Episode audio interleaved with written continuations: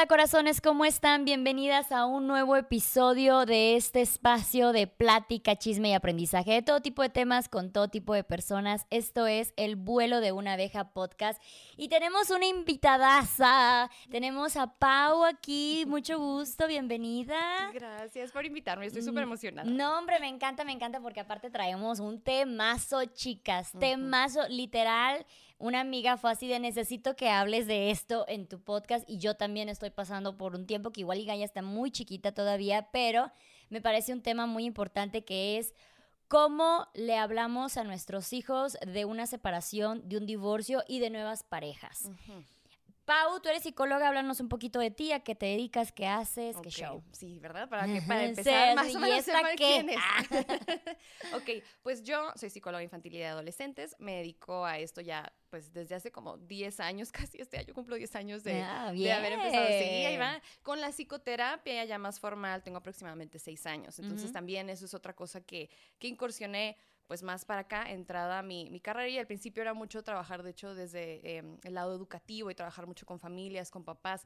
Más recientemente empecé a crear también contenido, tengo mis plataformas en donde me gusta mucho hablar acerca de la crianza, porque yo sí creo que eso es lo que cambia el mundo. O sea, yo sé que suena súper cliché, claro. pero la verdad es que sí. O sea, desde ahí tú puedes ir marcando mucho para dónde se va a ir la vida de una persona. Entonces, em, ya empecé como que a informarme y a trabajar, sobre todo a estudiar crianza respetuosa.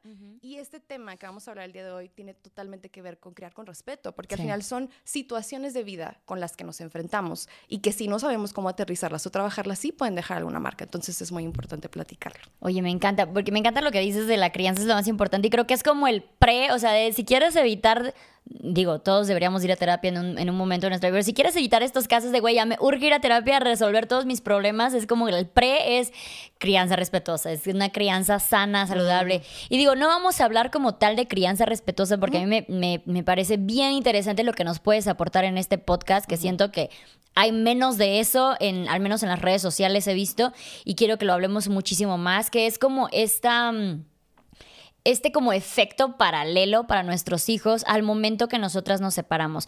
Cuando yo recientemente me separo, empiezo a entrar a este mundo de lo que es pues que una, una mujer se separe de su relación, las críticas sociales, que los hijos, obviamente un debate psicológico conmigo misma de si será lo más correcto o no para mí, para mi hija, todo este show.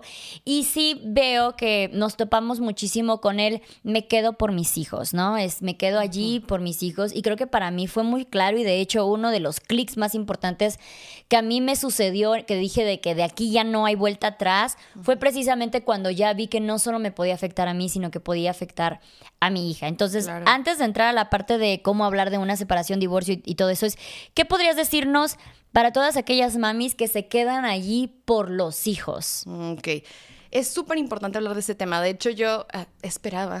si me este es mi momento. Ya estamos aquí por fin. esperaba que sí pudieras hasta hacerme esta pregunta porque creo que lo, lo esta parte que estás comentando acerca de me quedo, me voy, es un fracaso el irme de aquí o no lo es. Me encanta porque es todo un debate. Pero a mí me toca verlo en consulta y por eso quise hablar acerca de que sí tengo esta experiencia en psicoterapia porque tengo muchos pacientes, tanto de familias en las que hay separados, o sea, los papás están separados, pero familias también que se quedan y que hay una afectación ¿Quiénes están más dañados? Dime la verdad. Básicamente, ¿quiénes están más dañados? Te voy a decir algo. Fíjate que sí depende mucho. Y sí quisiera hablar de, Porque sí los psicólogos ya saben que nosotros depende, pero sí depende. Porque, por ejemplo, hay eh, separados que manejaron muy mal la separación. Y si lo manejaron muy mal, claro que va a haber un nivel de daño bastante evidente y fuerte, ¿verdad? Pero hay personas que lo manejan bien y ahorita vamos a hablar bien de... De, qué, es bien, y qué es mal, ¿verdad? Pero pues que es más saludable, por así decirlo.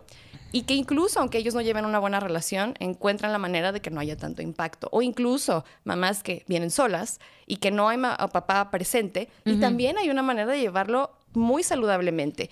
Y a veces ellos, o sea, esas mamás incluso solas, pueden tener hijos con menor afectación que algunos pacientes que yo he tenido que sus papás están juntos y llegan a terapia y traen, por ejemplo, ansiedad al tope, problemas de agresividad, em, también temas en la escuela. O sea, que tú ves que a través del comportamiento ellos están sacando todas las emociones que están viviendo en ese ambiente, que sí. puede ser muy estresante. O sea, es un nivel de ansiedad que ustedes no saben, que los niños sí perciben al ver a sus papás en tensión. Entonces, yo creo que es bien importante que sepamos que sí va a haber un daño, porque mucha gente dice, no, pues me quedo para que no haya daño.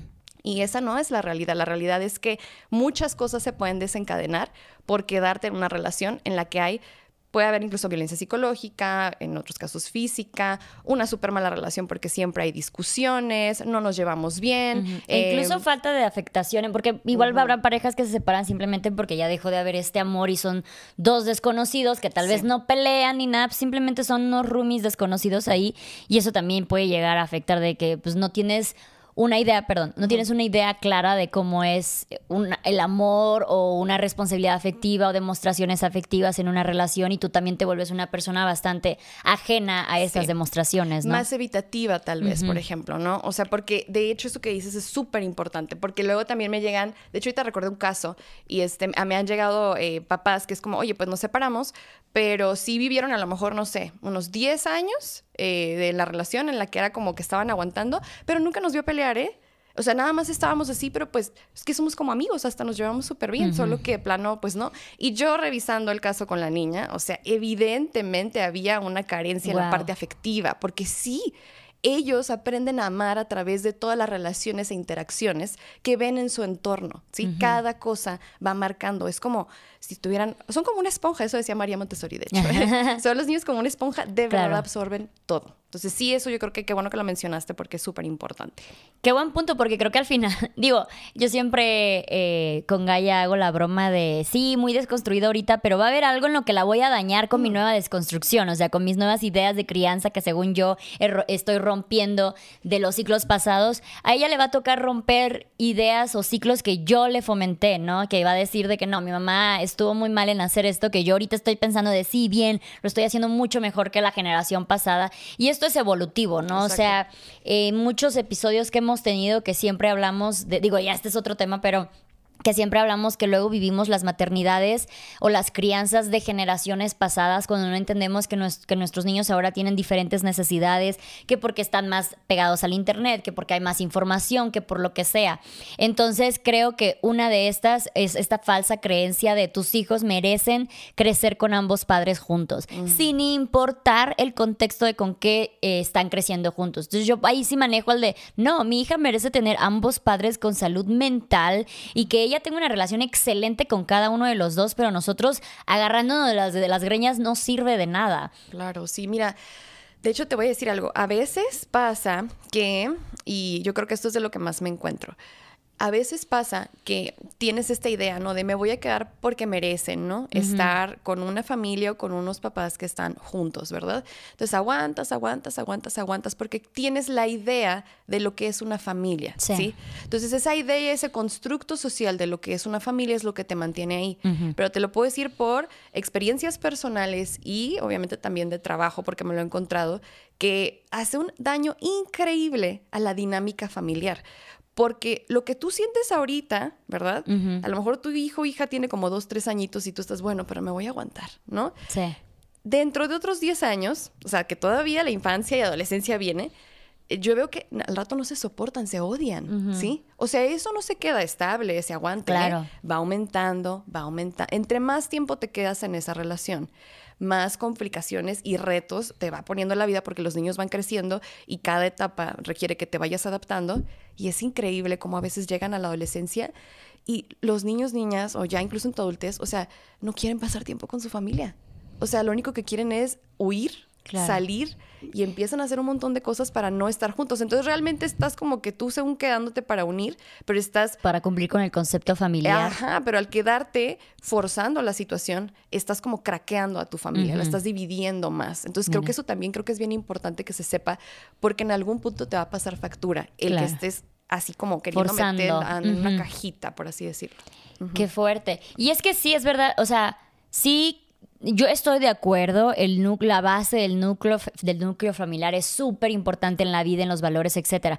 Pero la idea de lo que es una familia se ha transformado. O sea, bueno, más bien siempre existió, pero ya se ha abierto esta idea de que la familia no solamente es mamá, papá, hijos y el perrito. O sea, la familia también es una madre soltera con su hijo, un padre soltero con su hijo. A veces nada más son los dos hermanos con la abuela. A veces es, no sé, este, solamente una pareja sin hijos incluso Entonces, hay demasiados conceptos de familia y lo que hay que luchar por, por lo que hay que luchar es por una familia sana, estable, saludable, en vez de una estructura que ya está muy, este, muy pasada de moda, no porque esa no sea, claro, sería genial que esa fuera la estructura completa, pero no es la única estructura y eso es como que una idea a lo que nos hay que abrirnos. Entonces, cuando decimos de no, es que la familia es lo más importante, es por eso, por eso. Y a mí cuando me decían, es que eh, cuando uno piensa que te tienes que quedar con los hijos, por los hijos, para mí es como con mucho más razón te tienes que salir de allí. O sea, ya nada más el hecho de que tú estés buscando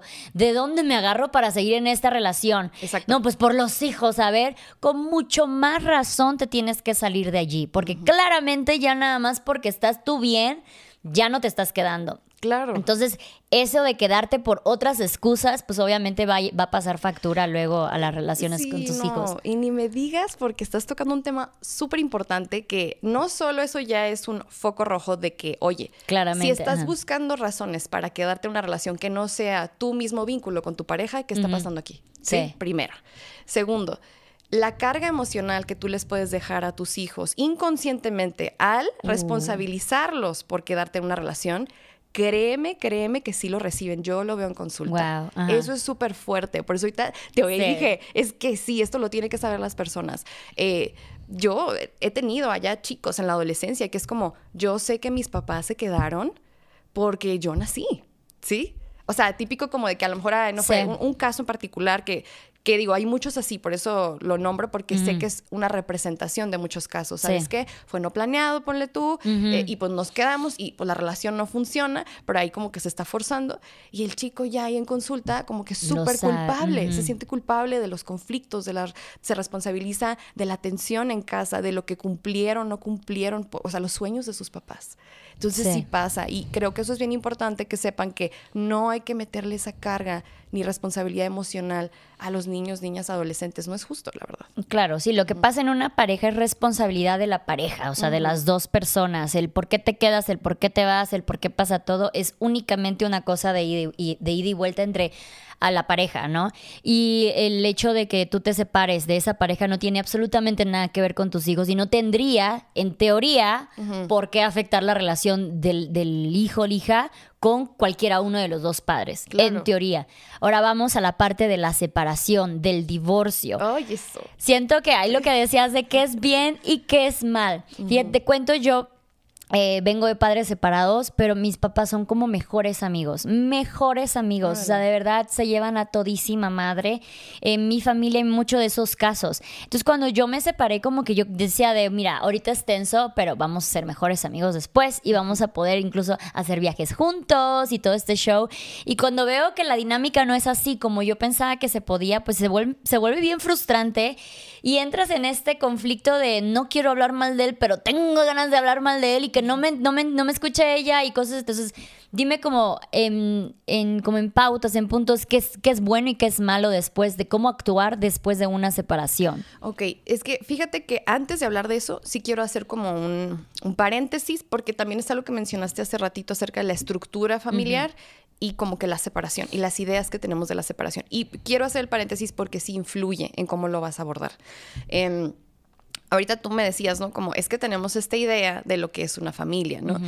Pero realmente es eso. Creo que nos clavamos demasiado en que así debe de ser, ¿verdad? Y no entendemos que la razón por la que amamos tanto la idea de la familia es porque se supone que tiene que haber vínculo y conexión emocional que nos mm. haga sentir seguros, protegidos y que hay un lugar y un espacio en el que voy a estar bien. Y cuando hay tensión, entonces, aunque estés juntos, ya no es una familia realmente, ¿sabes? Entonces, creo que eso también hay que verlo desde ahí, ¿sí? O sea, no está cumpliendo la función. Claro. Y es muy importante mencionarlo. Otra cosa, porque también lo estoy diciendo, porque a veces, por eso, no, o sea, le tenemos miedo al divorcio, ¿no? A la separación y lo vemos como un fracaso. Y quería tocar el tema del fracaso.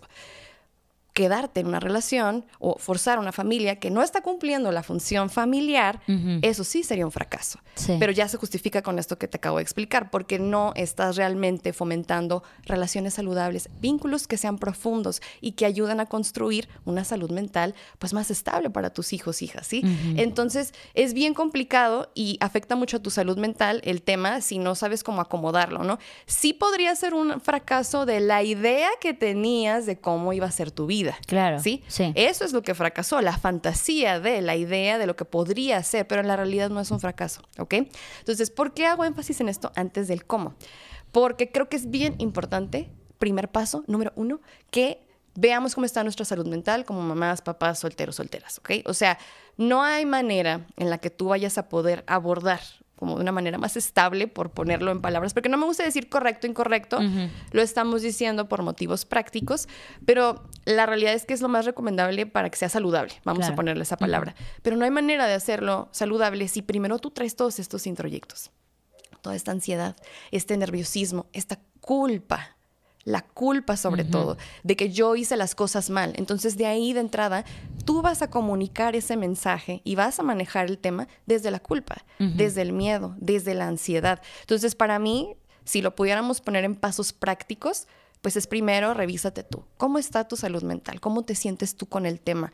¿Te sientes culpable? Sobre todo hago mucho, mucho énfasis en la culpa porque creo que es esta canija, ¿sí? No sé tú qué opinas de ese tema. Y, aparte no solamente es algo que tú sientes, es algo que te enfatiza la sociedad constantemente. Y como decía, o sea, no fallé en darle una familia, fallé en darle un buen padre. El, el típico de, pues es que tú buscaste un mal padre. O sea, constantemente nos enfatizan en que deberíamos de sentir culpa. Incluso cuando no sentimos culpa, no nos hacen sentir culpables por eso. Entonces sí, es algo que con lo que vivimos constantemente. Sí, y es, e, ese también es otra. Y, es que sí, tengo que hay que hablar de eso como, como a darle el énfasis porque a mí me da mucho coraje que digan, eh, digo, soy ser humano, eh, psicóloga y toda, pero pues, tengo mis sentimientos. Claro. Que digan, escogiste un mal papá. O sea, paremos un poquito a analizar eso. ¿Sí? O sea. Por favor. por favor.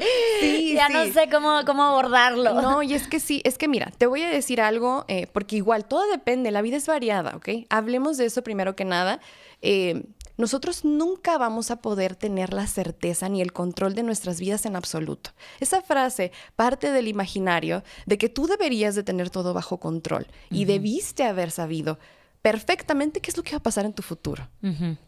¿Sabes? Entiendo que a veces hay que hay pocos rojos, insistimos, ¿no? No viste, pero yo tengo la certeza, porque lo veo en consulta, de que hay personas que como pareja se comportan de una manera y luego ya, o sea, no sé, pasan a otra etapa, no sé, eh, puede ser incluso de que, ay, pues era tu novio y luego se casó y cambió mucho la dinámica, porque tal vez eso le movió a esta persona algo en su psicología, algo dentro en su inconsciente que empezó a mover sus estructuras y salen otras partes, sus lados oscuros, ¿no? Y hay otros que se les a veces activa un poquito también en el momento que entran a la paternidad o a la maternidad, ¿no? Porque también pasa con las mamás. Entonces, como que el tener un hijo te mueve, ¿sí? O sea, sí como que son como, ¿cómo se llama? Detonantes de cosas que emocionalmente tal vez tú viviste en tu niñez y ya que estás con la criatura enfrente, empiezan a haber cambios en tu estructura. Entonces creo que eso también es más súper injusto porque tú no puedes saber cuáles son los detonantes ni cuál es el mapeo mental de la persona que está parada enfrente. Puedes tener más o menos una idea, pero aún cuando tienes todas las green flags, diríamos, todos los focos verdes, las cosas pueden cambiar así en tu vida. Me encanta que lo digas y me encanta que toquemos este tema de manera general. Yo cuando hablo mucho de estos temas, la gente le encanta invalidarlo, porque sí, en mi situación tenía muchísimas eh, red flags, muchísimas banderas rojas desde un principio como pareja y todo eso. No como padre, no como eh, plan esposo, porque él era de, güey, yo voy a ser el mejor padre del mundo, ser papá es mi, vocación, es lo que yo siempre soñé. Entonces yo decía de como que, güey, creo que si logramos pasar esta etapa de la relación y llegamos a la estabilidad, todo va a cambiar, todo va a ser hermoso. Y sí, todo cambió, pero no de esa manera. Entonces, como que cada que toco el tema, mucha gente de, no, pero es que tú sí, porque tú él, ya sabías. Ok, está bien, ya yo me hago responsable de esas partes. Pero ¿cuántas mujeres no están en relaciones súper saludables, largas, se casan de manera bien planeada, todo muy bonito y una vez que llega la maternidad, la paternidad, las cosas cambian, tanto para la mujer como el hombre, porque también para una mujer, o sea, sí, es verdad, como no, no estamos preparados para el putazo que es tener un bebé, o sea, por más que lo estudiemos y veamos alrededor, siempre va a mover cosas diferentes en ti. Entonces, bueno, me encanta que hayas tocado ese tema porque siempre que lo toco yo es como que, no, Luz, tú cállate, tú sí, tenías todas las de deber y aún así te fuiste como gorda en tobogán. Ok, pero existe mucho más allá ya que solo mi situación. Claro, sí, por eso lo estamos hablando de manera general. Y lo dije de manera general, pero sí quiero hacer como nada más un comentario de tu situación, porque también eso pasa en la generalidad, que eh, como pareja son uno, y como papás son otros. Sí, hablando, por eso te digo ya más de tu situación en particular. Ah, ahorita te terapia para A ver, sí. Como nota. Deja saco el expediente. Este, no, pero sí pasa que, que como pareja a veces súper bien y como papá fatal o a veces al revés, como pareja súper mal y como papá, mamá, o sea, es otro. Y es que por eso les digo, es muy complicado. Y fíjense lo que voy a decir, ¿eh? Pareciera obvio, pero fíjense lo que voy a decir. Es muy complicado adivinar el futuro, chicos. O sea, no se puede. Mira. No se puede hacer eso. Yo pensé que sí se podía, pero no. Y ya me di cuenta que no. Exacto. Entonces, bueno, ya, ya abordamos eso para que tomen nota, ¿eh? no se puede vivir Excelente punto, porque sí, de verdad, muchas mujeres, yo lo veo, en el momento que se vuelven madres solteras, ya sea porque se separaron y aunque ya esté el papá presente, pero son madres solteras, o las que pasan por un abandono, porque ojo, el abandono yo pienso que ¿Cómo lo podrías mover el abandono? Cuando un papá de totalmente desaparece, es un abandono a la madre, un abandono al hijo, el, abandono en general. Eh, yo veo, ahorita, ahorita hablamos un poquito de todo lo que es el abandono, que ya es más allá de una separación o divorcio como tal. Sí. Porque veo que muchas mujeres como que dicen de, güey, o sea, le fallé en conseguirle una figura paterna, entonces mi vida a partir de ahora está dedicada a compensar eso que en algún momento te fallé. Entonces muchísimas mujeres no vuelven a reiniciar su vida, se dedican 100% a todas las necesidades de, de, la criatura y bueno, se vuelve otro tipo de problemas aquí de cómo eh, la interacción familiar entre ella y el hijo o hija que tenga en ese momento. Claro, sí. Eh, el tema del abandono. Ay, yo así. Permítame. o sea, porque ahorita tú lo dijiste así, ¿no? No sé si esa es como también la, pregunta, a ver si la entendí. Como, eh, como que si se vive a través, o sea, cuando este hombre se va, porque estamos hablando del tema, yo sé más en, cuestión papá ausente, ¿verdad? Sí. ¿Es un abandono al hijo o es un abandono a la pareja? yo quiero saber más que, o sea, ahorita regresamos a lo de la separación, pero ¿cómo tratar ese tema? Con tus hijos. Eh, de, dónde está? mi papá, quién es mi papá. Va, va, va, sí. Y eso, ok, ay, ya sé. Quiero decirte que de hecho, pues así fue como nos encontramos, ¿no? Este también, eh, yo hablo de crianza respetuosa, yo sé que, pero para mí este tema abarca la crianza respetuosa, porque pues al final tenemos que abordar este tema con mucho respeto y por todas las personas, incluso por esta persona que no, está, ¿sabes? Porque al final lo que quieres es generar este ambiente seguro, insisto. O sea, yo quiero que les quede muy claro que lo más importante es hacer sentir a un niño o una niña seguro porque eso es lo único eh, para lo que estamos diseñados en esa etapa. Estamos dependiendo y estamos en modo supervivencia y el cerebro y todas las estructuras solo buscan seguridad, ¿sí? ¿Dónde voy a sobrevivir para poder llegar a crecer, ¿no? Entonces, em, yo creo que en ese tema es muy importante hacer énfasis en que no, bueno, va a ser parecido a lo que voy a decir con el tema de divorcio, pero aquí particularmente hagan énfasis en que no tiene nada que ver con tu niño o niña. Para empezar, no es nada que tenga que ver contigo, ¿sí? ¿Sí? hay muchas y múltiples razones.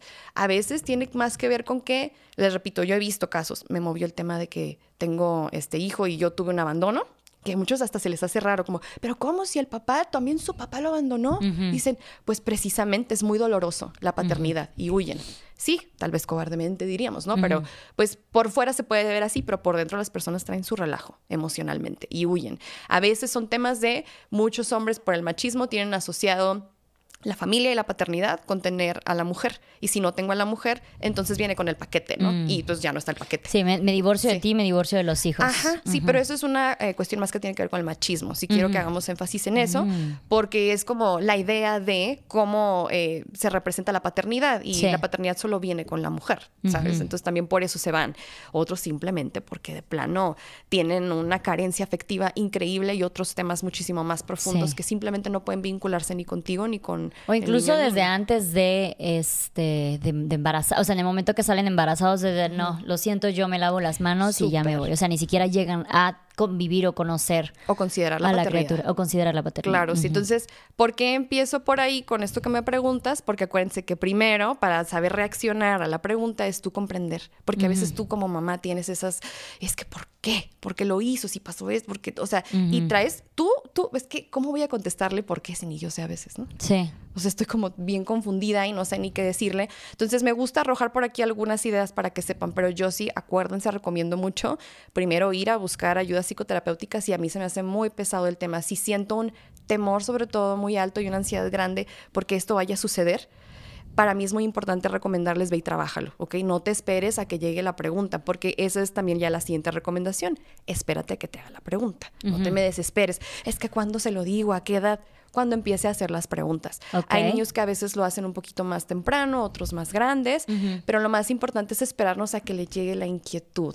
Y sobre todo, por eso es importante el paso uno o recomendado, em, cómo reaccionas. Si, si tú estás así como que con la tembladera y la voz ya se me está cortando y luego cambio de tema, y entonces el niño lo que absorbe, porque absorben muchísimo más, como les digo, seguridad, ¿no? Entonces veo inseguridad, se me activa algo a mí también y es como, no puedo hablar de este tema. O este tema viene con una connotación negativa. Entonces se empieza a asociar mm. con esto no, esto no me da confianza, esto está mal, hay algo turbio aquí y empieza a haber ya entonces una falta de comunicación. Entonces mm. para mí, más allá de las palabras mágicas, es cómo tú te vas a sentir y cómo vas a reaccionar, qué le vas a transmitir a tu hijo o hija. Eso es importante. Me encanta. O sea, bueno, eh, ahora te voy a dar mi, lo que yo entendí, maestra, a ver si lo entendí bien. el primer punto es entender que tú no eres culpable de la situación, o sea, que no es algo que tú hayas hecho mal como tal.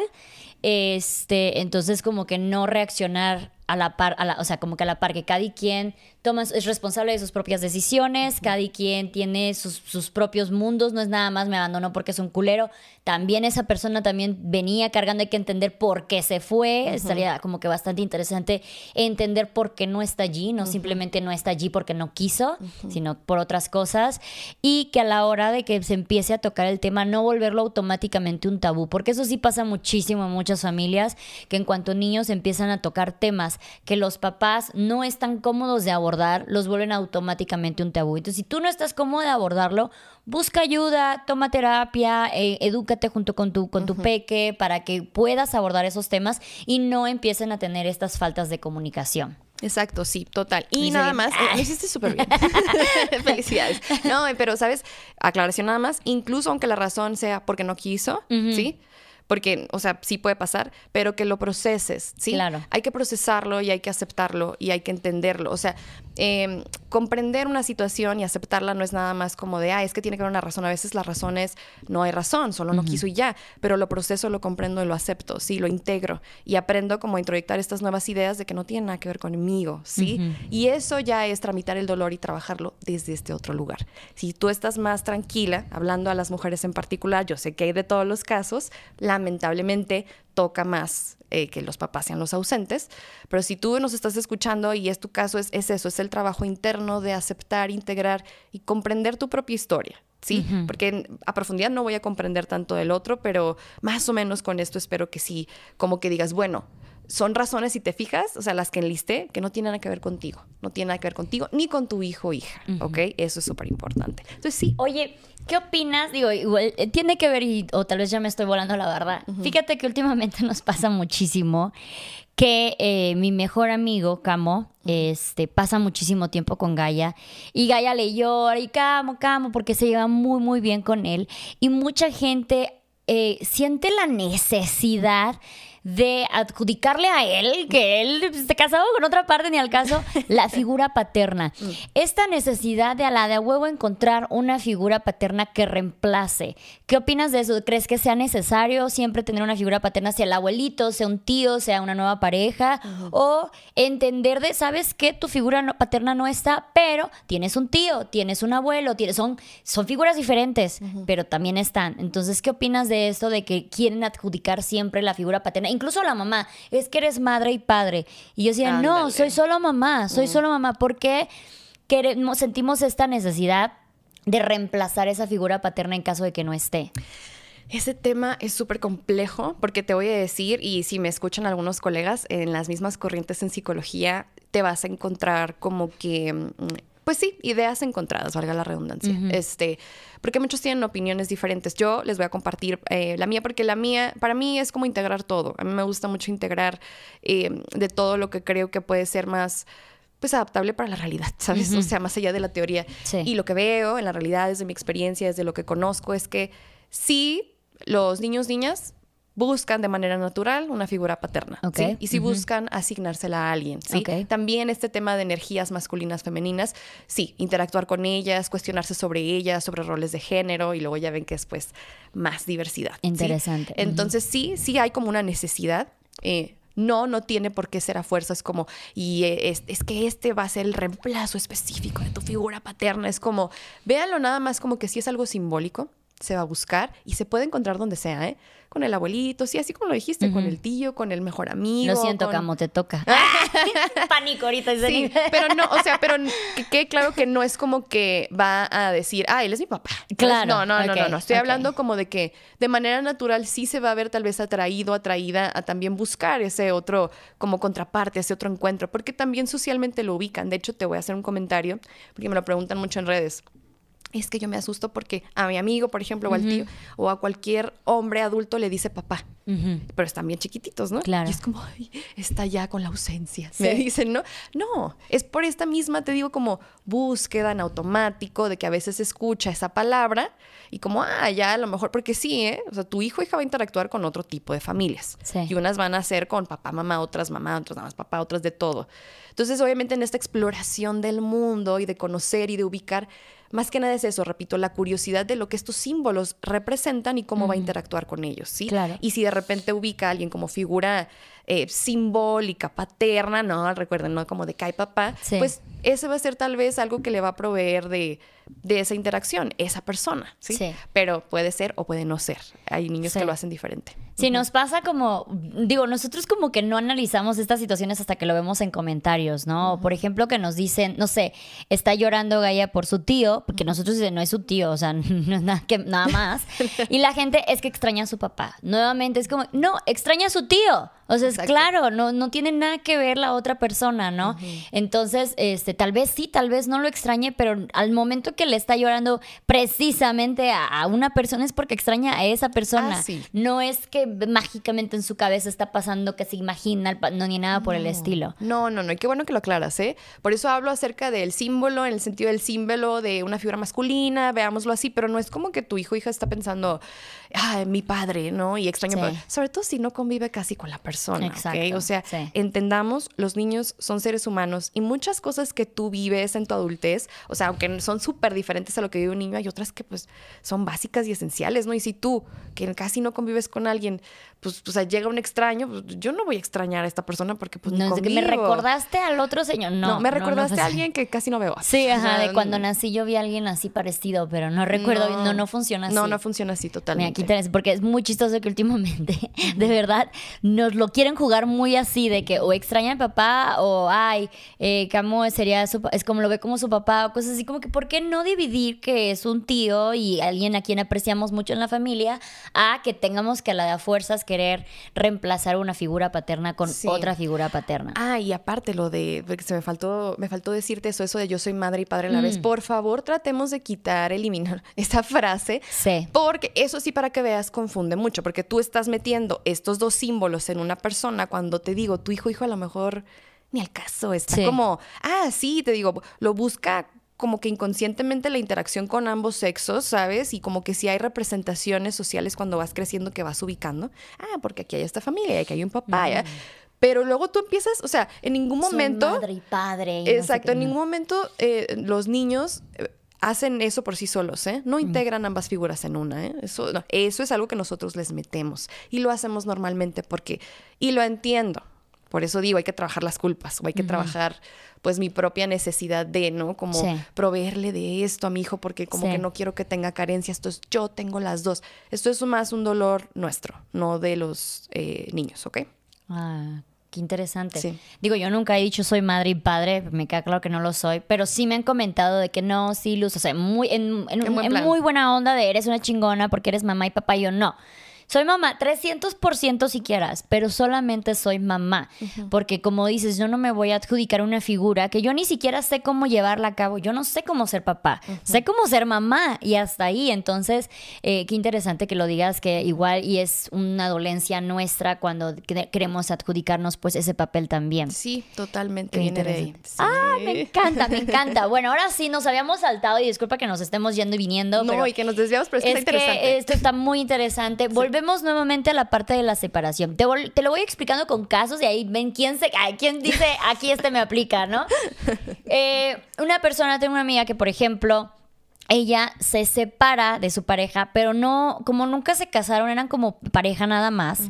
Eh, nunca hubo como que delimitante de ahora sí ya no estamos juntos, ¿no? Pero vivían juntos. Eh, llegaron a vivir juntos en algún momento, salían y todo eso, tuvieron una hija juntos y todo eso. La cosa es que ahorita sí ya están, o sea, ya es claro que están separados y la niña empieza donde, ¿cuándo vamos a vivir juntos con mi papá, mi mamá? Y le dice al papá y el papá dice, sí, hijita, o sea, como que no quieren abordar la parte de no, ya no va a pasar. Entonces ambos están como de, ah, mañana, ¿sabes? Mañana. Entonces ya, ya llegó a un punto en que ya no sabe cómo abordarlo porque ya se inventaron esta historia de que sí siguen, pero no siguen todo por, porque la niña pregunta y la niña demanda también de yo quiero que ustedes estén juntos en una misma casa y seamos papá, mamá, familia contenta y todo, ¿no? ¿Cómo le, ¿Cómo le puedes decir tú a tu hija, a tu, a, tu, a tu hijo, que aunque tú tengas una relación sana con tu pareja, o sea, que claramente es como que, güey, yo los veo juntos, veo que hablan, ¿por qué no somos una familia entera? ¿En qué momento tú llegas y dices, sabes qué, hemos tomado la decisión que tu papá y yo ya nos vamos a separar? Pues para empezar, nada más por curiosidad, estamos hablando de un caso, ¿qué edad tiene? La niña, cinco. Ok, sí. Es que, mira, por ejemplo, hay casos en los que la separación se da y los niños todavía ni siquiera tienen desarrollado el lenguaje, por ejemplo, ¿no? Este, no sé, el primer año de vida, los primeros dos años todavía ni siquiera integran muy bien, tal vez, ¿verdad? Em, aún así, si ya empieza a hacer la pregunta, repito, si tú sabes que ya se puede comunicar, sí hay que hablar, siempre hay que hablar. Si el niño o niña ya se puede comunicar, pues hay que comunicar, ¿ok? Muy importante ese punto. En este caso, por ejemplo, evidentemente se puede comunicar y no solo se puede comunicar, sino que ya está en una etapa en la que hay mucha fantasía, justo a esta edad. La mm. imaginación está todo lo que da. Entonces, bien importante que nosotros pongamos sobre la mesa el tema y comuniquemos, porque si no, entonces yo armo también la historia, ¿no? Si no me la arman, a veces los niños se la arman ellos. Claro. ¿sí? O sea, ellos empiezan, pues habrá sido por esto, habrá sido por aquello. Y ojo, porque si tú no le das la información, como esta etapa es muy egocéntrica, o sea, el niño por naturaleza todavía no tiene, pues, cierto desarrollo en su cerebro. Es, mi culpa. Exacto, sí. Todo lo que es muy como ombligo del universo, pues, como todo lo que pasa, pues es por mí y para mí, ¿no? Entonces, si hay algo malo que pasa, pues, ¿qué hice? ¿No? ¿O qué pasó? o fue por mí, ¿sí? Tal vez no te lo van a decir así tal cual, pero se empieza a mover así desde ahí por el mismo egocentrismo de esa etapa, ¿sí? Entonces es bien importante que se diga, que se hable, qué es lo que se tiene que hablar, ¿verdad? Obviamente, sí, lo ideal es que se pueda comunicar juntos, porque yo sé que no en todos los casos se puede dar, pero es, es obviamente algo que se puede recomendar. No es súper necesario porque a veces yo sé que traemos un encontronazo con la pareja y no hay una buena relación, pero si hay alguien para comunicarlo, así que me esté escuchando, alguien por favor hágalo, ¿no? Porque se puede juntos, juntos. Y cómo decirlo, yo creo que empezar por ahí. Hay muchos tipos de familias, ¿sí? Empecemos así. Hay familias que hay solo mamá, solo papá, papá, mamá, eh, si ya quieres tú incluir, porque eso sí, entiendo que es también todo otro debate el tema de la diversidad, ¿no? Incluso como que papá, mamá, mamá, papá. Bueno, ya estoy haciendo aquí el combo, pero me entienden, ¿verdad? tú puedes decirle lo que quieras, ¿ok? Pero el punto es hablar de diversidad. Todo es bien diferente. Diversidad en la estructura de la familia. Exacto. O sea, vamos a empezar por ahí. Y no le vas a decir mentiras porque créeme que también afortunadamente cada vez más vemos a mujeres, hombres, ajá, que ya no están esperando aguantarse ahí, o sea, como hay mucha diversidad. A veces hay familias en donde luego, digo, eh, conforme vayan creciendo los niños puedes hacer más larga esa plática. Obviamente los primeros seis años de vida yo siento que es como, no den sermones, váyanse a lo cortito, hay familias diferentes, ¿sí? Ya más grandecitos te van a ir haciendo más preguntas, así que créeme, es muy intuitivo lo mucho que puedes platicar. Pero siempre usar palabras adaptadas a la edad, eso es la otra recomendación. Porque luego a veces empezamos a meter conceptos que el niño ni siquiera habla de eso, ¿no? Sí, así de que... Ah, sí, así como de no, sí, pues es que, este, que si la infidelidad, y es como, a ver, espérame, ni siquiera conoce ese concepto y no tiene aparte ni por qué saberlo, entonces vamos a mantenerlo simple, ¿ok? Hablemos de que hay diferentes tipos de familias y a veces pasa de que, o sea, porque sí hay que hablar de ese tema, a veces hay papás que están juntos y después deciden separarse y vivir en casas separadas, ¿sí? Vivir en espacios diferentes. La relación se transforma, cambia. Entonces también es muy interesante hablar de eso, ¿no? No solo que a veces existen en sí mismo, sea, gente que, por ejemplo... que pueden cambiar. Porque incluso puede pasar de, sabes que nosotras éramos mamá e hija y en unos años alguien más entró a nuestra estructura familiar. Totalmente. Por eso recomiendo este tipo de discursos, que estén abiertos, que haya apertura a la realidad. No estamos mintiendo, no mientan, no inventen. Está bien. Los niños están conociendo el mundo y para ellos lo que tú les digas, ah, eso es pues si y mi ni mamá... Siquiera es tan complejo para ellos, ¿no? Una vez que se los dices. Totalmente, porque ellos no traen estos introyectos que nosotros traemos, ¿sí? Yo le puedo ir explicando a mi hijo, hija, y normalizarle esto y va a decir, ah, ¿en serio? Ok, y, ahí. Ahí eso es lo normal entonces, lo que tú me digas y me das de información.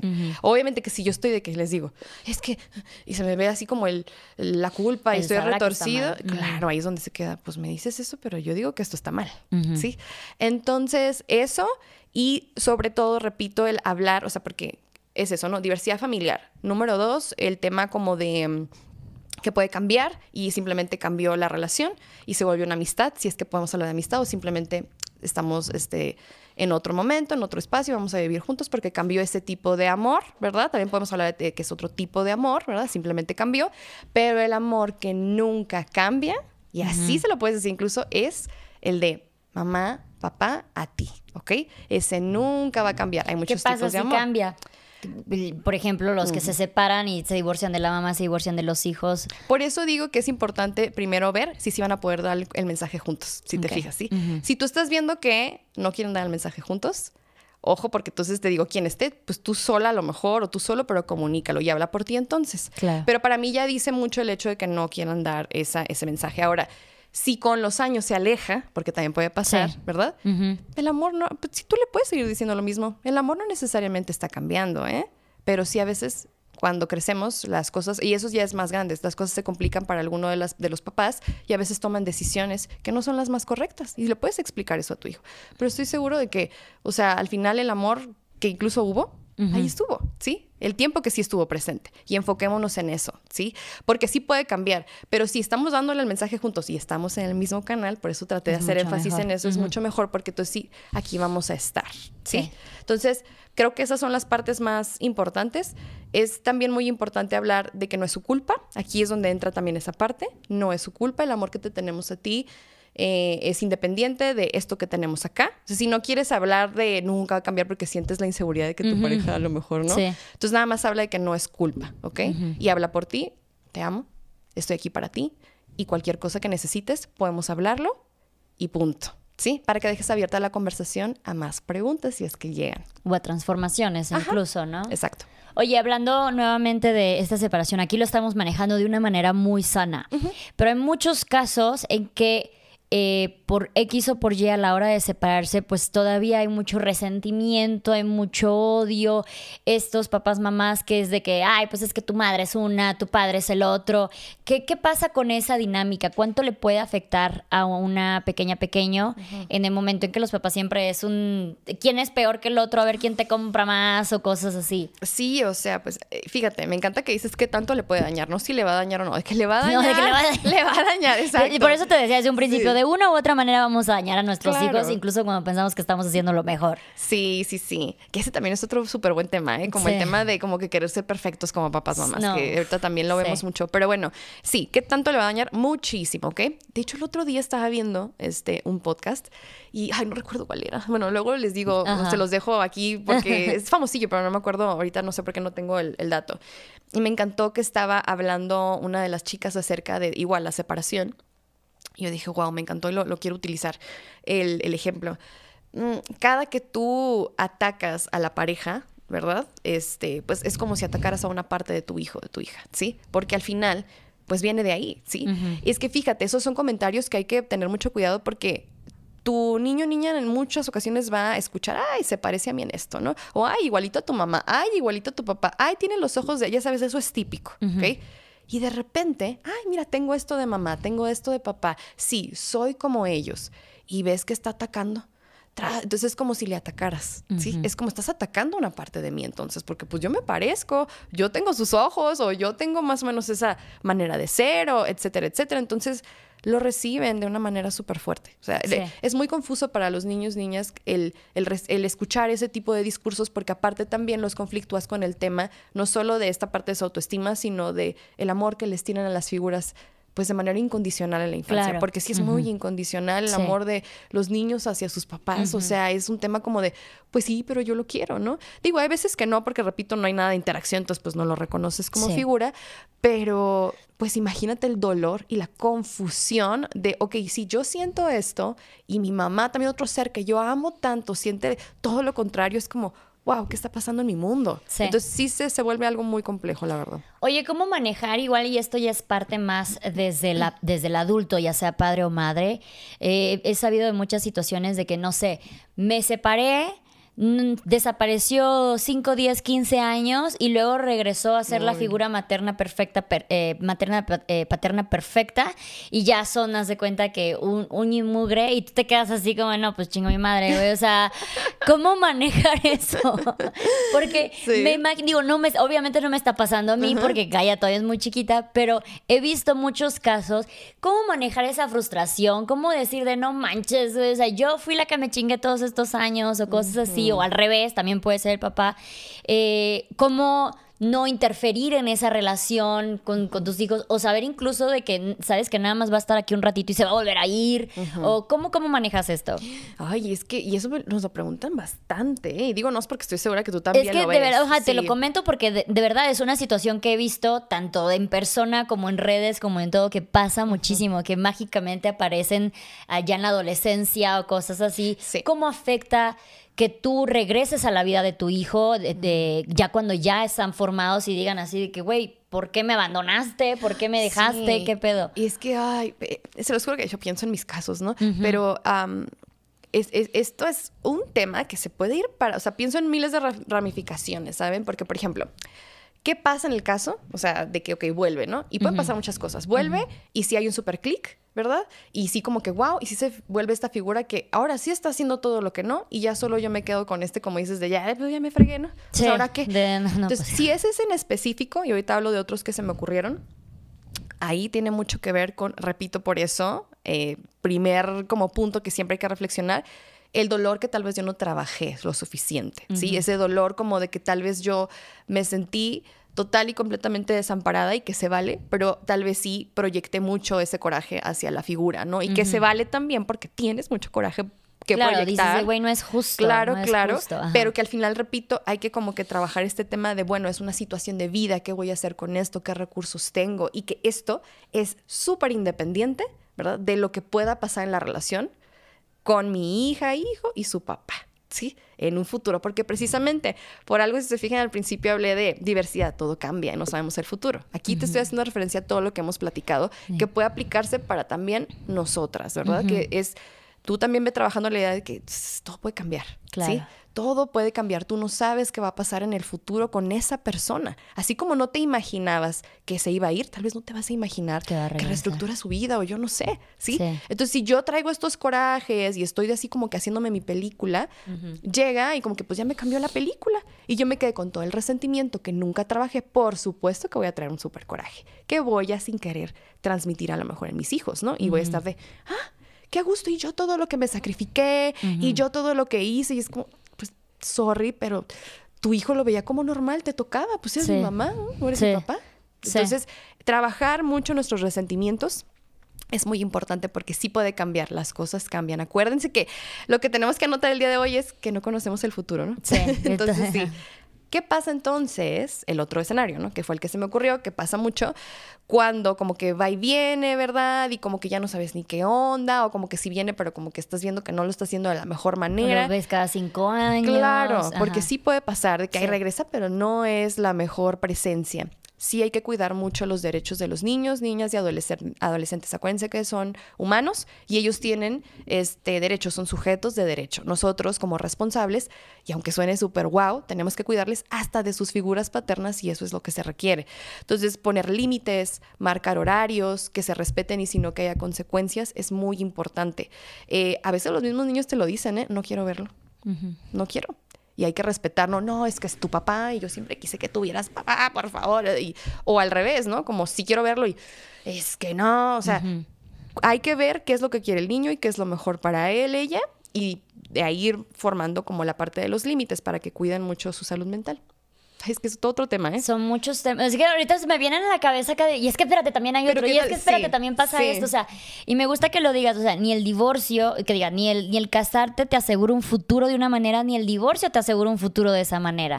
Entonces, a lo que vamos ahora con el siguiente punto sería cuando vuelves a encontrar una nueva pareja. ¿Cómo eh, meter esa nueva pareja en la dinámica? Hay algunos que deciden que esa pareja le van a llamar papás, otros que no, otros. ¿Cómo, cómo vuelves a meter de que, mira, ahora tienes dos? Yo crecí, por ejemplo, con dos figuras paternas, ¿no?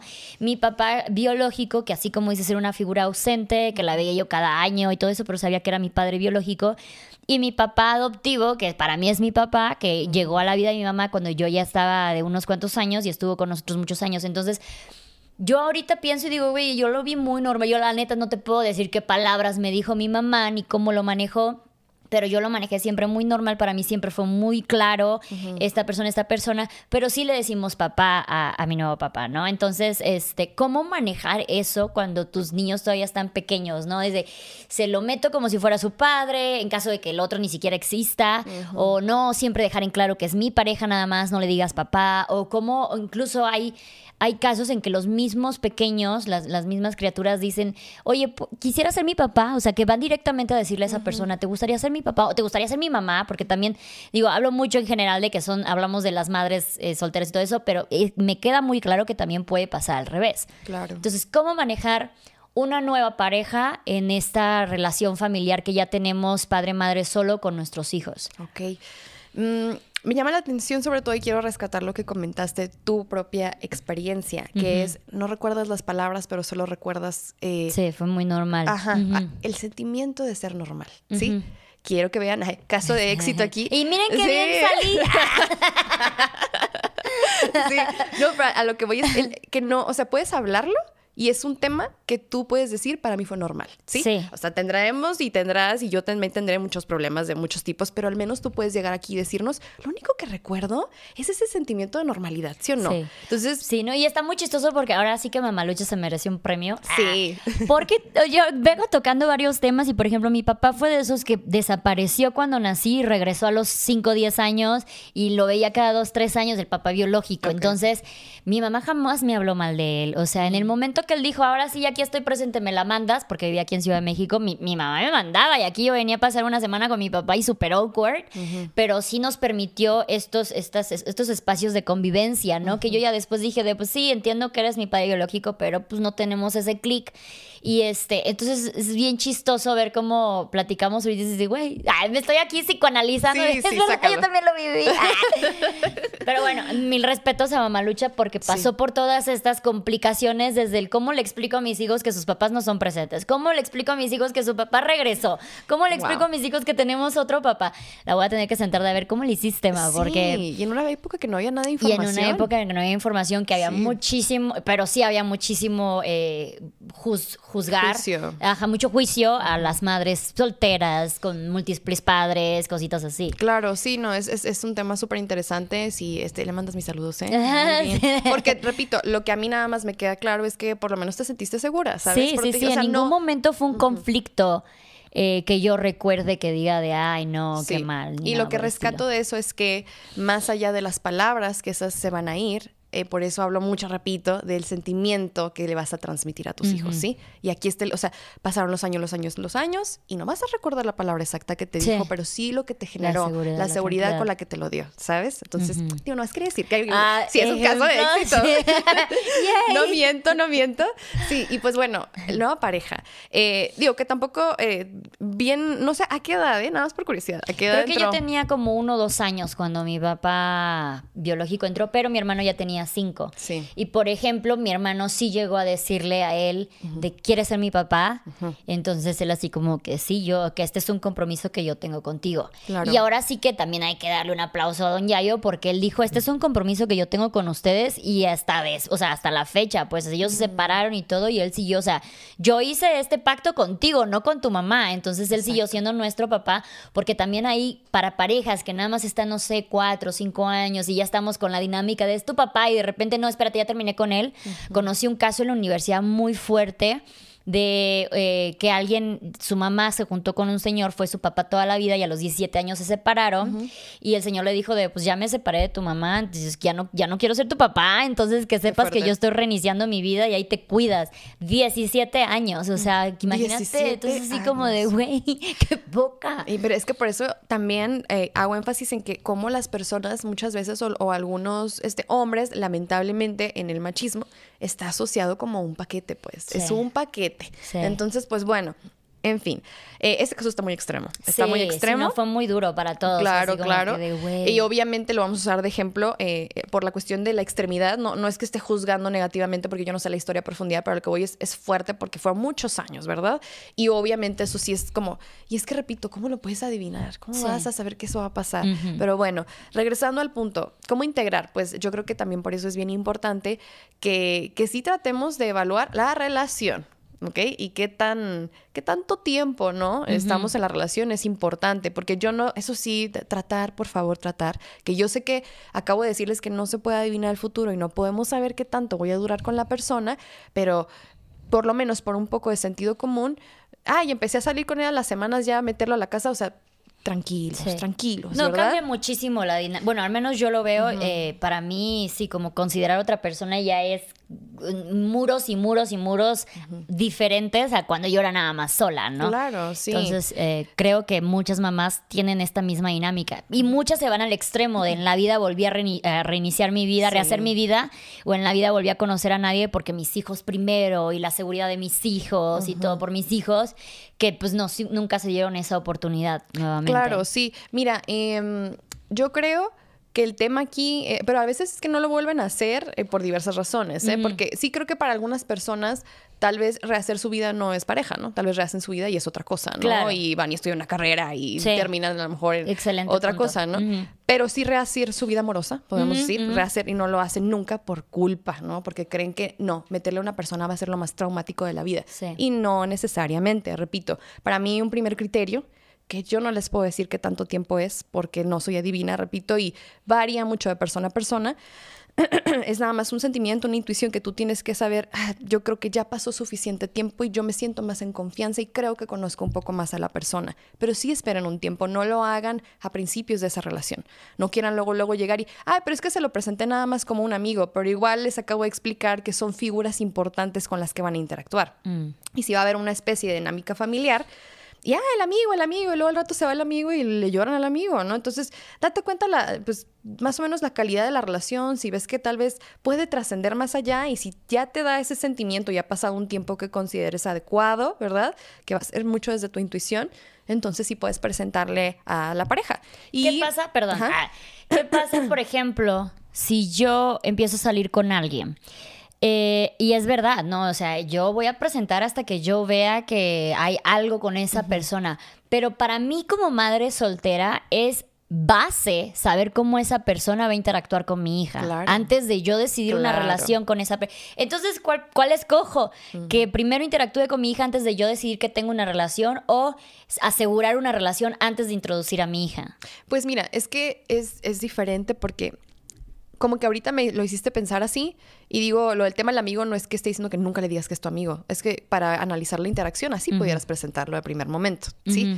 Porque aseguras la relación o primero vinculas y que repito, asegurar la relación, ¿qué es eso, no? Pero lo que tú sientas que diga, voy bien, vamos manejándolo súper bien.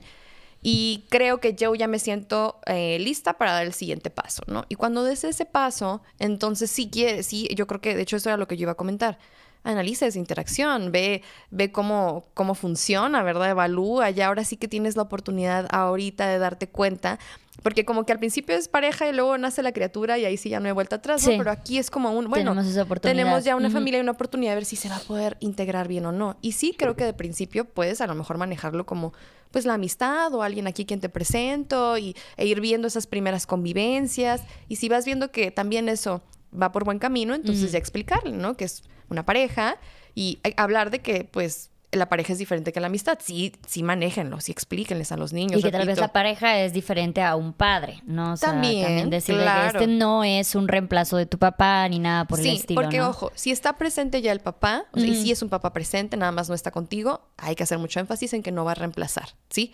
Si no está presente el papá y el niño no te está preguntando nada acerca de si decirle papá o no, si no te preguntan, no se lo metas. claro, sí. Pero si, como en el caso de tu hermano, pregunta, y si ha pasado un tiempo suficiente y todo está fluyendo súper bien, o sea, tampoco hay que súper negarnos la oportunidad. O sea, que toda la vida tal vez se le, van a, le va a dar ganas y se lo ganó esta persona y, ay, yo le quiero decir papá, pero no, prohibido. O sea, yo creo que depende, depende, ustedes tienen que ir viendo con su intuición, tienen que ir viendo cómo se va dando la relación, si realmente al hijo o hija le nace hacer esa conexión y decir papá o no, y también no hay ningún problema si no le quiere decir papá. Y si sí le quiere decir papá y todo está fluyendo y ya llevamos tiempo y hay una convivencia familiar, tampoco lo voy a forzar, imagínate, me quedo ahí 15 años en la relación y no, ¿eh? Prohibido decirle claro. no, o sea, no hay absolutos ni reglas exactas. Pero igual sí estaría como que, a lo que entiendo bien, que dejar que este paso de que él se vuelva el nuevo papá, por así decirlo, que se le diga, pues que básicamente es la única, la palabra, la diferencia, ¿no? Exacto. El cómo se refiere a la persona, sea decisión de eh, la criatura. O sea, es pura decisión de la criatura. Que no venga ni siquiera la persona a decirle, mira, dime, ¿me puedes decir papá si quieres? No. Que fluya. Ni que la mamá sea de, pues le puedes, él es como tu papá, él es tu papá. No, o sea, esa es única decisión de la criatura. Es quien decide quién va a ser su nueva figura paterna o materna. Sí, sí. eso sería como un punto muy importante, un punto clave, dejar que esa decisión sea del, pequeño de la pequeña. Claro, miren, eh, los niños están en pleno desarrollo, no hay que forzar nada en el desarrollo. De hecho, es algo que nosotros como eh, psicólogos, psicólogas infantiles solemos decir, todo al ritmo del niño. Esa es la clave aquí. Si tú ves que algo no, les, no está fluyendo y también ahí con la pareja, entonces vamos a crear un poco de distancia y tal vez no nos vamos a ver tan seguido. Todo adaptado al ritmo, denle su ritmo. Porque luego también es como, pues sí nos llevamos bien, pero de repente es como, tienes celitos y no, no quiero ah, está bien, no tan seguido, tampoco te voy a hacer caso y no, porque no quiero, entonces no voy a volver a tener una vida amorosa y no, pero poco a poco, al ritmo, dejen que las cosas florezcan, se desarrollan y vayan al ritmo. Eso es muy importante. Y esto aplica, todo esto también aplica cuando tú eres la persona que está entrando a ese vínculo familiar, ¿no? Cuando tú eres la pareja de alguien que ya tiene hijos, entender como que estos pequeños eh, ritmos. Ya por última vez, yo siento que ya nos halagamos mucho, pero de verdad esto está siendo súper interesante. Me encanta que estés aquí, Pau. definitivamente tienes que volver a venir. Ay, sí, yo quiero. Eh, ¿Qué pasa? ¿Cómo? Creo que esto era parte de la separación. ¿Qué pasa cuando esta figura paterna o materna reinicia su vida con una nueva figura que tiene hijos, que también es bien común, y sí, sí. se vuelve la figura paterno materna de esos niños, pero no de ti. Entonces, cómo manejar este de, pues es que tu papá no quiso o no fue tu papá, pero sí es de alguien más. Digo, no porque lo diga la mamá, sino porque los niños, los, las criaturas se dan cuenta de, ¿sabes? De que es que no, es que eh, mi papá o mi mamá tiene otra familia y pues ni modo, los otros hijos. Eh, no sé si viste, si vieron un TikTok que se hizo súper viral ahora en Navidad de un niñito que le estaba pidiendo a Santa o a su papá, no sé de qué este es video, este video es para mi papá, por si lo ves yo sé que tienes tu familia, tienes tus hijos, pero si pudieras solo venir a cenar conmigo temprano y ya de ahí te vas con tus otros hijos, de verdad, o sea, fue súper viral y neta te rompe el corazón porque es una situación muy común, muy, muy común. Bien dicen que el padre no es solamente quien engendra, sino quien educa y muchos llegan a cumplir este rol de padre con hijos que no son precisamente biológicos eh, de él. Entonces, ¿cómo explicarle yo? A mi criatura que eh, pues, pues esa es la situación. Normalmente, súper buena pregunta, qué bueno que lo, lo, dijiste. Eh, normalmente los niños empiezan ya a, darse un poco más conscientemente de este tema, un poquito más grandes. Y ahí ya podemos empezar a sí explicar esto que lo voy a volver a decir porque créanme que aquí esa para mí es la de las cosas que creo que más lo podrían explicar, em, que es el tema de hay hombres que la paternidad solo, viven, solo la viven a través de una relación de pareja. Así. Digo, no, no con esas palabras. no, ajá, pero se entiende perfectamente una vez que lo dices, ¿no? O sea, van a ser siempre los padres de los hijos de, la, mujer con la que estén. Exacto, sí. Entonces, créanme, créanme, porque sí lo he visto muchas veces, repetidas ocasiones, es como si la paternidad o la familia es a través de, porque es un tema muy del machismo, insisto. Entonces, creo que le puedes explicar eso, ¿no? O sea, en algún punto, con otras palabras tal vez, es como hay papás, ¿verdad? En, en este mismo tema de la diversidad, que eligen ser papás simplemente por que ahí está una pareja. No tiene nada que ver y tú se lo puedes explicar. Así no, así no es el tema de la paternidad. O sea, hay papás que lo viven eh, como más independientemente de, de, si están con una persona o no, pero hay otros que pues como que depende y explicarlo como que es variado y cada quien tiene como que sus decisiones de vida, pero no tiene nada que ver e insistirle con tu valor como persona, ¿sí? O lo que tú vales o lo que mereces recibir como, como persona, ni el amor que mereces tener. Entonces es más, no es porque los prefiera a ellos, ¿sí? A veces es por eso. Ahora, si no tenemos también una certeza, ¿verdad? Porque eh, se vale y yo no yo eso me atrevería tal vez a decirlo ya un poquito más grandecitos, como una plática en un, niño más en la pubertad, que la pubertad aprox entre los 10, 11, 12 se da, ya la adolescencia de los 12, 13 en adelante, ¿ok? Entonces, en la pubertad siento que se puede empezar a hablar desde ahí. Antes yo creo que es simplemente un tema de insistir mucho en, ¿sabes qué? Yo no puedo saber qué está pensando, qué está sintiendo tu papá, porque no podemos nunca saber qué siente el otro, pero solo quiero que sepas que de lo que sí estoy súper segura es que no tiene nada que ver contigo, porque tú eres una persona digna de amor, muy valiosa, y a veces las personas tienen muchos problemas y temas y con muchos nudos en su cabeza y no saben ni qué hacer o qué decidir o qué es bueno o qué es malo. Le puedes explicar eso. Hay gente que a veces no sabe, aunque esté muy grande, no tiene ni idea a veces de qué es bueno y qué es malo aprendemos también cuando somos adultos. Y le puedes empezar a explicar desde ahí, como ver esos errores de sus padres como algo afuera de ti, pero que sí son imperfectos. También, por, también está bien interesante esto de que entiendan también nuestros hijos que seguimos siendo humanos y seguimos cometiendo errores y somos imperfectos, ¿no? Que lo que nosotros hagamos no es la ley y podemos cambiar de opinión para que así ellos también crezcan con, sabiendo que pueden opinar diferente a nosotros, porque creo que uno de los grandes problemas de muchas personas es que pensamos que como piensan nuestros padres es como debemos de pensar y ahí nos quedamos, entonces no evolucionamos lo que decíamos al muy inicio de este podcast, de que vamos evolucionando y lo que yo ahorita creo que es la verdad absoluta y la mejor forma de educar para Gaia va a ser súper retrógrado y súper de que mamá está súper old school, ya pasó de, que qué oso. Entonces así vamos evolucionando. Oye, me encantó tenerte aquí. Creo que salió excelente. Por favor, comenten si quieren que Pau regrese a este podcast. Pero les comento que Pau también tiene su propio podcast. Cuéntanos dónde te pueden encontrar tus redes sociales, tus terapias, tu podcast, todo. Hoy sí. Miren, eh, tengo el podcast, se llama Psicofilia, como si fuera psicología PS, Psicofilia. Estamos en YouTube, en Spotify, en Anchor, eh, pues ahí en varias plataformas. Em, ahí hablamos de temas de la salud mental en general con otro compañero psicoterapeuta. También tengo mi canal de YouTube, ahí hablo de temas de crianza, de temas de todo esto, ¿no? De, diversidad familiar o de temas también que tengan que ver con, con mejorar el vínculo, que creo que eso es bien importante cuando, por ejemplo, no sé, estoy yo sola, ¿no? Este, o estoy solo. Pues trabájale mucho este tema porque eso va a hacer eh, sentir a tu hijo seguro. Acuérdate que eso es lo que queremos. ¿Cómo em, estás? Igual como psicólogo. Psicóloga Pau. En todas las redes. Sí, en todas mis redes estoy como psicóloga Pau en Instagram, en este, Facebook, pero casi no lo uso, prometo usarlo más. Hoy te estuve buscando en Facebook, no te encontré. Había una psicóloga Pau y luego otras letritas y Ay, creo que ahí no lo he cambiado de tampoco que lo... Es que ya lo unifiqué con todo. Soy psicóloga Pau en TikTok, en Instagram, pero me falta Facebook, tío, porque lo tengo abandonado. Pero en YouTube también me encuentran así. Y siempre estoy, se los juro, yo a, TikTok y a Instagram subo contenido diario. Todos los días se van a encontrar información. Muy bueno. De ahí la encontramos y de aquí nos las jalamos para acá. Y de parte de las terapias. Sí, sí, y asesorías de crianza también. Entonces me pueden contactar ahí en, Instagram y ya vemos. Y si no tengo yo el espacio, porque a veces se, obviamente se da. Porque aparte este, tú radicas en... Estoy en Tijuana. En, ¿En, Tijuana? Estoy en Tijuana. Ok. tú radicas en Querétaro, algo más cerquita. Ok, en no, Tijuana. No, estoy en okay, Bien. No, qué suerte entonces tenerla aquí, miren. olviden, olviden, la encuesta si la volvemos a tener. Va a salir un poquito del presupuesto. No, no, no. no, pero sabes que sí estoy viniendo seguido, estoy viajando ah, seguido, así que de que yo puedo venir, yo encantada. Y les digo, este ahí, si no, yo les canalizo con alguien, ¿ok? O sea, hablen, eh, manden su mensajito, lo importante es recibir ayuda. Me encanta. Me encantó, quedé muy, muy contenta con toda esta información que nos compartiste. Yo también quedé muy tranquila por, por todo lo que yo eh, viví, tanto de antes como de ahora, o sea, de mis padres, mi madre, mis relaciones, con, las, relaciones que ahora le estoy propiciando a Gaia.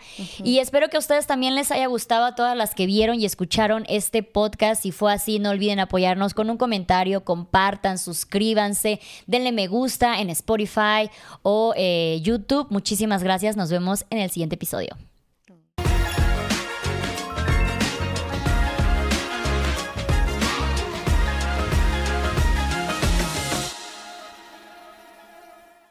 Hola, yo soy Pedro Prieto. Y yo soy Titi Jax.